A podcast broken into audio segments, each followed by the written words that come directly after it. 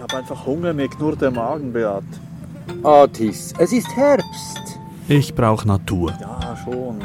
Wandern im Herbst. Ein Podcast von Schweiz Tourismus. Rehrücken. Sauerkraut.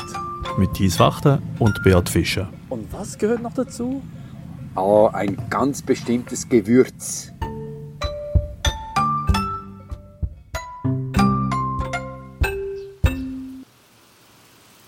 Ja, Beat, Via Surprise heißt der Wanderweg, auf dem wir unterwegs sind. Das ist im Kanton Basel-Land. Wir sind gegenwärtig im Laufental und diese Via Surprise hatte auch eine Überraschung für dich parat. Ja, diese enorme Artenvielfalt diesen Trockenwiesen, wo wir jetzt stehen. Und auch die Wälder. Schau nur da, diese Trockenwälder mit Waldföhren, Traubeneichen, Hagebuchen, also etwas, das einmalig ist für mich. Und die Trockenwiese hier, habe gelesen, hat über 500 Pflanzenarten. Also man kann sagen, rund ein Sechstel der Schweizer Flora befindet sich jetzt nur hier, wo wir stehen. Stell dir das mal vor. Ja, ich äh, stelle mir das vor, aber zugleich stelle ich fest, dass du deine Überraschung eigentlich gar nicht kundtun willst, weil du suchtest eigentlich eine Pflanze. Wir waren in Blauen oberhalb, in der Blauen Weide, wirklich eine Riesenweide, so eine, mit so Büschen dazwischen. Und du warst eigentlich überzeugt, dort was zu finden? Den gemeinen oder echten Wacholder. Und den haben wir dort an dieser Stelle, wo wir waren, nicht gesehen. Und da sind wir ein bisschen runtergegangen nach Dittingen und stehen jetzt in der Dittinger Weide, etwas unterhalb dieser Via Surprise. Man kann da sechs Tage unterwegs sein. Wir sind jetzt nur heute hier und sind überwältigt. Ich teile jetzt diesen Eindruck von dir, überwältigt von dieser Vielfalt hier. Ja, das gefällt mir. Wenn wir jetzt rumschauen, wir sehen so säulenförmige Büsche, kleine Bäume, also bis zu sieben, acht Meter hoch und das sind alles Wacholder. Ich hätte jetzt als Laie gesagt, das sind Zypressen hier in der Schweiz. Ja, gefällt mir sehr gut diese Assoziation, weil die sind sehr nah verwandt, sind beides Zypressengewächse. Aha. Ja, jetzt stehen wir neben einem solchen zypressenartigen Wacholder, der da mitten in dieser relativ steilen Weide steht. Man hört Glockengebimmel. Ähm, das passt ja auch hier. Ja, das passt sehr gut, weil es ist eine Weide, die sehr extensiv bewirtschaftet wird, das heißt wenig Tiere und das wohl schon sehr, sehr lange, weil diese Wacholder, die vor uns stehen, die werden von den Kühen nicht gefressen.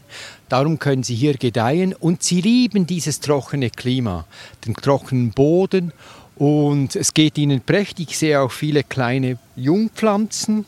Das heißt, die Wacholder fühlen sich auch hier sehr wohl. Jetzt Wacholder, das habe ich ja sogleich mit äh, Wildzeit und so assoziiert. Die Wacholderbeeren, die suche ich jetzt da und finde sie nicht. Aber du willst wahrscheinlich sowieso nicht zuerst von den Beeren sprechen, so wie ich dich kenne. Du kennst mich ein bisschen, das muss ich jetzt feststellen. Ja, zuerst schauen wir mal das Ganze an. Also wir gehen ein bisschen näher. Tis, schau mal, diese nadelförmigen Blätter, also sind Nadeln und sind immer zu dritt am Ast angeordnet. Siehst du das? Mhm. Gut. Und wenn du die Nadel, die so ein bis zwei Zentimeter lang wird, genau anschaust, siehst du, auf der Oberseite hat so einen weißlichen Streifen, sonst sind sie so bläulich-grün. Und das Weißliche ist ein Wachsstreifen und darin befinden sich die Spaltöffnungen.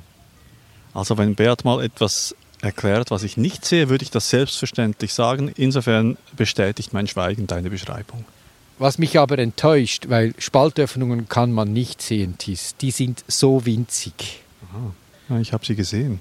Das sind die ganz kleinen Löcher im Prinzip, wo der Gasaustausch der Pflanze mit der Umgebung stattfindet. Und das Spezielle ist eben, meistens befinden sich die auf der Unterseite eines Blattes oder einer Nadel. Und beim Wacholder sind sie auf der Oberseite, aber sie sind ja eben geschützt durch diese weiße Wachsschicht, die man so schön sieht.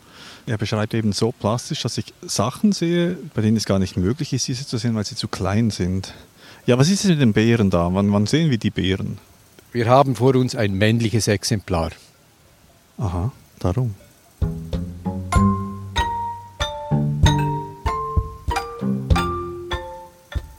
Wir müssen uns ein bisschen umschauen und siehe da, nur drei Meter von uns hat es ein anderes Individuum, das ist ein Weibchen und dahin gehen wir jetzt. Hm. Mal schauen, ob es jetzt da Bären gibt. Also, ich muss da den. Moment. Oh, das ist wieder steil suchen uns ein flaches Plätzchen. Hier ist gut. Ah, hier, hier ist was. Ja, wunderbar. Und jetzt schau mal, du siehst zwei Typen von Beeren. Also ich muss vielleicht sagen, botanisch gesehen sind das nicht Beeren, sondern Scheinbeeren. Das sind eigentlich Zapfen, weil all diese Nadelgehölze produzieren Zapfen. Das sind Zapfen, Wacholderzapfen. Richtig gesagt, aber im Volksmund kann man gut von Beeren sprechen. Das stört mich nicht, aber einfach, dass du das weißt. Ja, mir gefallen auch die, die Tannenbeeren und die Föhrenbeeren. Sind die auch so rund und kugelig? Nein, so zapfenförmig. Ja. Also das ist wirklich etwas Spezielles, wenn sie so rund und kugelig sind. Typisch für die Wacholderarten. Und du siehst zwei verschiedene Farben. Die einen sind grün, Ganz hell. hell, und die anderen sind so bläulich, wachsförmig, glänzend. Genau so, wie ich die kenne. Ha, sehr gut. Also das hat mit dem Reifestadium zu tun. Die jungen Früchte oder eben Beerenzapfen sind ein bis zwei Jahre und erst etwa im dritten Jahr werden die reif. Die haben drei Jahre, bis die reif sind. zwei bis drei Jahre, ja. Wenn ich da einen hervornehme, das ist wohl ein dreijähriges Exemplar. Und erst am Schluss wird die Farbe gewechselt und es wird Zucker aufgebaut und sie leuchten dann. Und sie leuchten natürlich für die Vögel, damit die kommen, zum Beispiel Die Wacholderdrossel. Genau, die liebt natürlich diese Beeren. Amseln, Birkhühner und so weiter. Die lieben die, die sehen sie eben auch gut, weil die Farbe ja geändert hat, nicht mehr grün. Und so werden sie ausgebreitet, weil dann die Vögel natürlich weiterfliegen und Also die fressen die Beeren und lassen den Rest hinten raus und so wird die Pflanze verbreitet. ja, wir können ja mal schauen. Im Zentrum befindet sich der Samen. Ah, ich nehme den ein bisschen weg hier, so bräunlich. Und der wird unverdaut ausgeschieden. Und dann haben wir ein Kotpaket, das irgendwo deponiert wird. Da haben wir Nährstoffe drin, Feuchtigkeit. Und zack, gibt es eine neue Pflanze. Sie kann keimen. Zack. Ja, die hat ja einen ganz speziellen Geschmack, diese Beere. Eben, das ist, ja- die, die riecht ja nicht beerenartig, sondern mehr so harzartig. Findest du? Ja, schmeckt, meine ich. Also gibt, gibt auch den Wildgerichten und dem Sauerkraut so, so ein bisschen eine harzige Note. Findest du nicht? Das nicht harzig, würde ich sagen, so eine bestimmte Note, aber es ist schwierig zum Beschreiben. Ich habe jetzt eins im Mund. Scharf ist es, kräftig.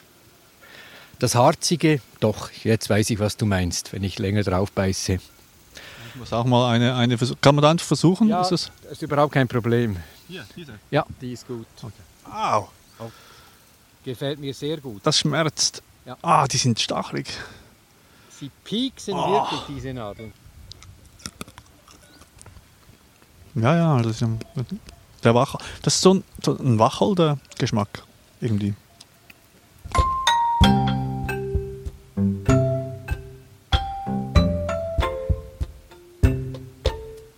Erstaunlich ist, es ist das einzige Gewürz, das man eigentlich kennt, das von einem Nadelbaum stammt und in unserer europäischen Küche zum Beispiel so eine wichtige Rolle spielt.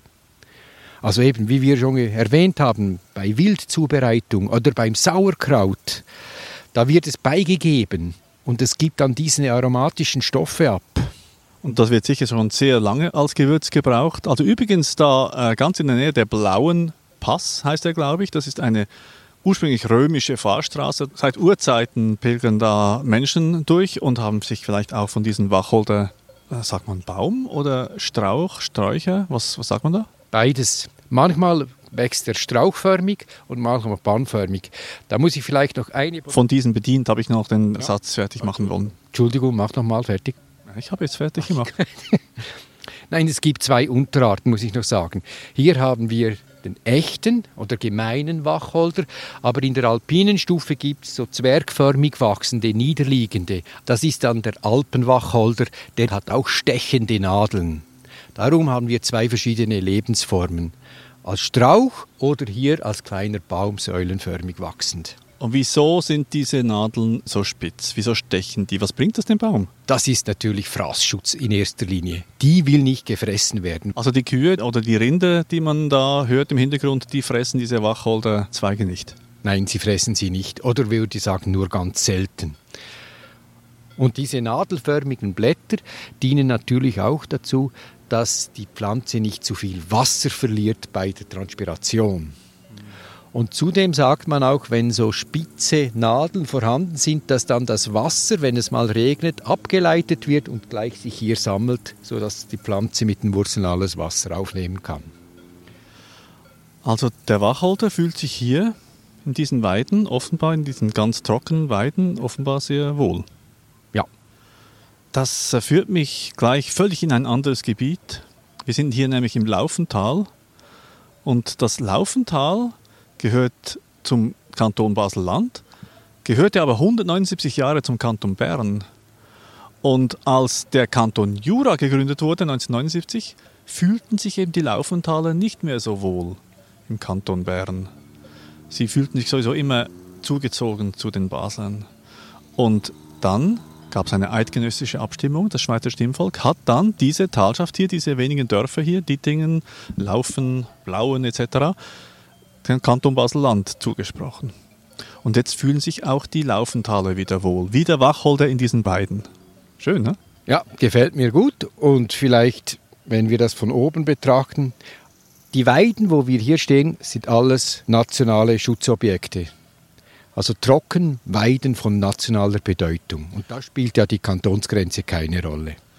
Das ist auch schön. Was auch da hineingehört, das hört man auch, sind Heuschrecken. Und zwar hat es hier offenbar recht viele Arten Heuschrecken und auch Tagfalter und so, also eine, eine rechte Vielfalt. Ich habe dir extra eine Liste ausgedruckt.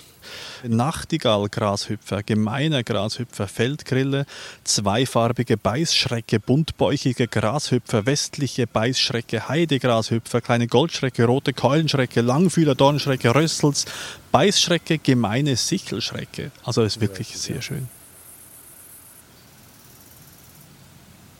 Also den Namen zum Beispiel finde ich noch interessant. Ich probierte herauszufinden, was eigentlich die Bedeutung vom deutschen Namen ist, Wacholder. Da gab es ein altdeutsches Wort, das heißt Wechalter. Wechalter. Wechalter. Sagt ihr das was? Ja, vielleicht so ein bisschen wachtermäßig. Fast. Es ist Ach, die Beere hinten. Die kratzt mich noch ein bisschen. Es kommt von der Bedeutung wachhalten. Das hat man als Wachhalter, als Stimulanz, als Lebendigmacher angesehen, diese Pflanze. Hm. Daher der Name. Das verbindet mich mit dieser Pflanze hier. Der Wachter schaut die Wacholder an. Und dann machen wir natürlich wieder ein bisschen Geschichte. Also man hat die Pflanze schon bei den Pfahlbauern gefunden. Also die haben sie schon als Heilpflanze oder auch als Gewürzpflanze gebraucht. Oder Dioskurides. Jetzt kommst du wieder mit dem, ja? Ja, der hat einfach so viel schon entdeckt. Das ist wirklich eine Fundgrube, dieser Herr, der Arzt, der vor rund 2000 Jahren lebte.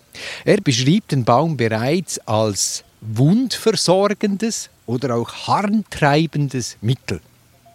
Und damit hat er eigentlich schon die wichtigsten Eigenschaften beschrieben, die der Baum hat. Es ist wirklich für die Nieren anregend und daher reinigend. Dein Bauch? Ja, mein Bauch hat so geknurrt. Und also sicher auch sein Zeitgenosse Obelix, der immer Wildschweine gegessen hat, hat sicher auch die mit Wacholderbeeren noch verfeinert, oder nicht? Das müsste man noch einfügen in einem Asterix-Band. Ja, das äh, kommt mir jetzt auch nicht ganz bekannt vor. Vielleicht Miraculix für den Zaubertrank. Gut, also, aber wir sind jetzt äh, nicht mehr in der Fiktion, sondern du bist da ganz wissenschaftlich drauf. Eben der, dieser Dios, wie, wie heißt er noch? Dioskurides. Dioskurides. Ja. ja. Eben, der hat eigentlich schon die wichtigsten Eigenschaften erwähnt, aber man darf es dann auch nicht übertreiben. Ich habe gelesen, dass also schwangere Frauen nicht zu viel von diesem Wacholder trinken sollten. Also wie, wie trinken vom Wacholder? Tee.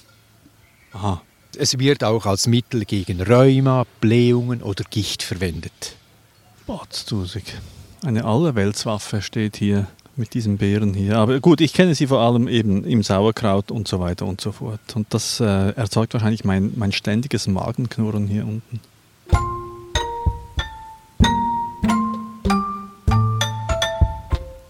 Für mich ist eigentlich das wichtigste Erzeugnis, ich muss mal was holen. Warte schnell.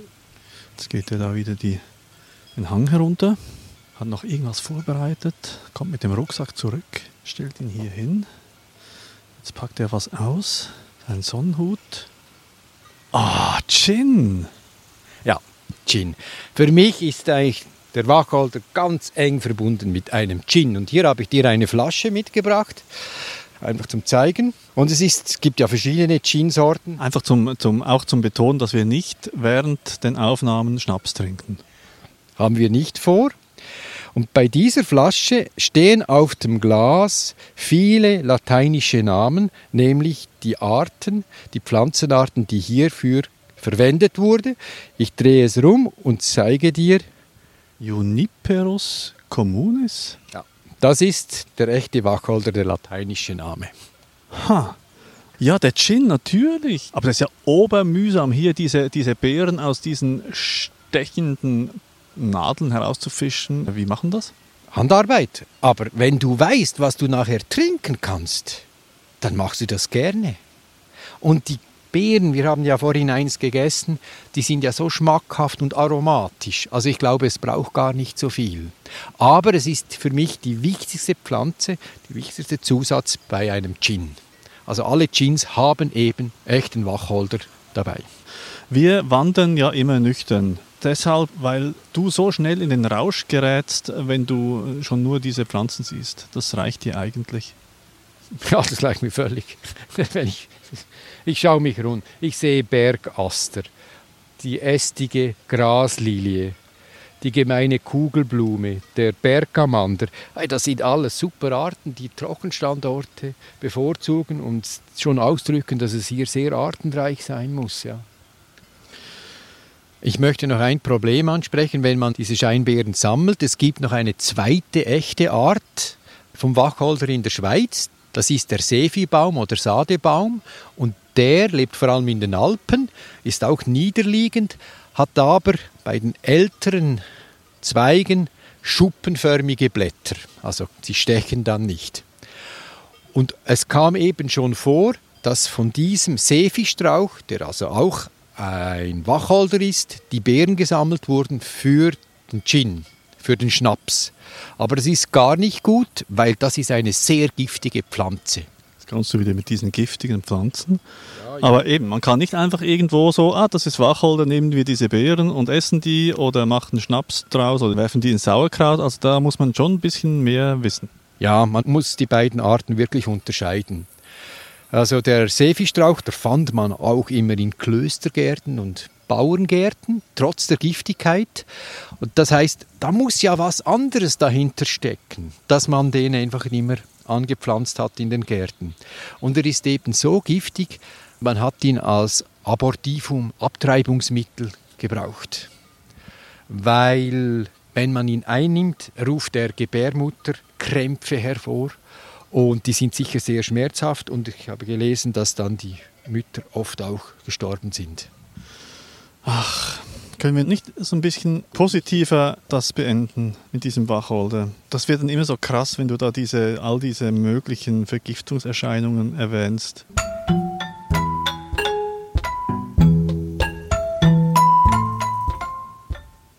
Jetzt kommt wieder das Schöne, die Via Surprise. Das ist wirklich so eine Entdeckungsreise. Als die wird sie beschrieben durch den Solothurner und Baselbieter Jura und führt auch am größten englischen Landschaftsgarten der Schweiz vorbei. Kennst du den? Ermitage. Ah, das ist der größte. Ja. Das steht da mindestens. Und am Schweizer Musikautomatenmuseum. Das ist jetzt kein Musikautomat, sondern die Kirche von Dittingen. Es schlägt nun eins am Mittag. Achtung. Das war der Beweis. Und das führt uns auch zum Ende dieser Episode. Was besuchen wir als nächstes? Als nächstes kommt die allerletzte Episode unserer Reihe Ich brauche Natur. Und da geht es wieder in die Berge zu einem richtigen Baum. Das ist wirklich mein Lieblingsbaum. Das muss ich jetzt hier ganz öffentlich sagen. Das habe ich nicht gewusst, das freut mich. Es ist absolut toll, was wir anschauen. Natürlich wieder ein Nadelgehölz, der in einer Symbiose mit einem Vogel lebt. Und der manchmal neben einem Baum lebt, der im Herbst sehr gelb wird. Und dafür fahren wir ins Wallis.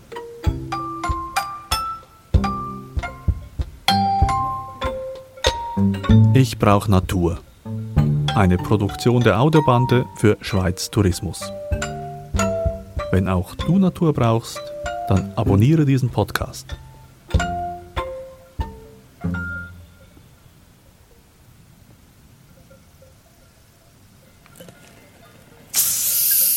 Tonic.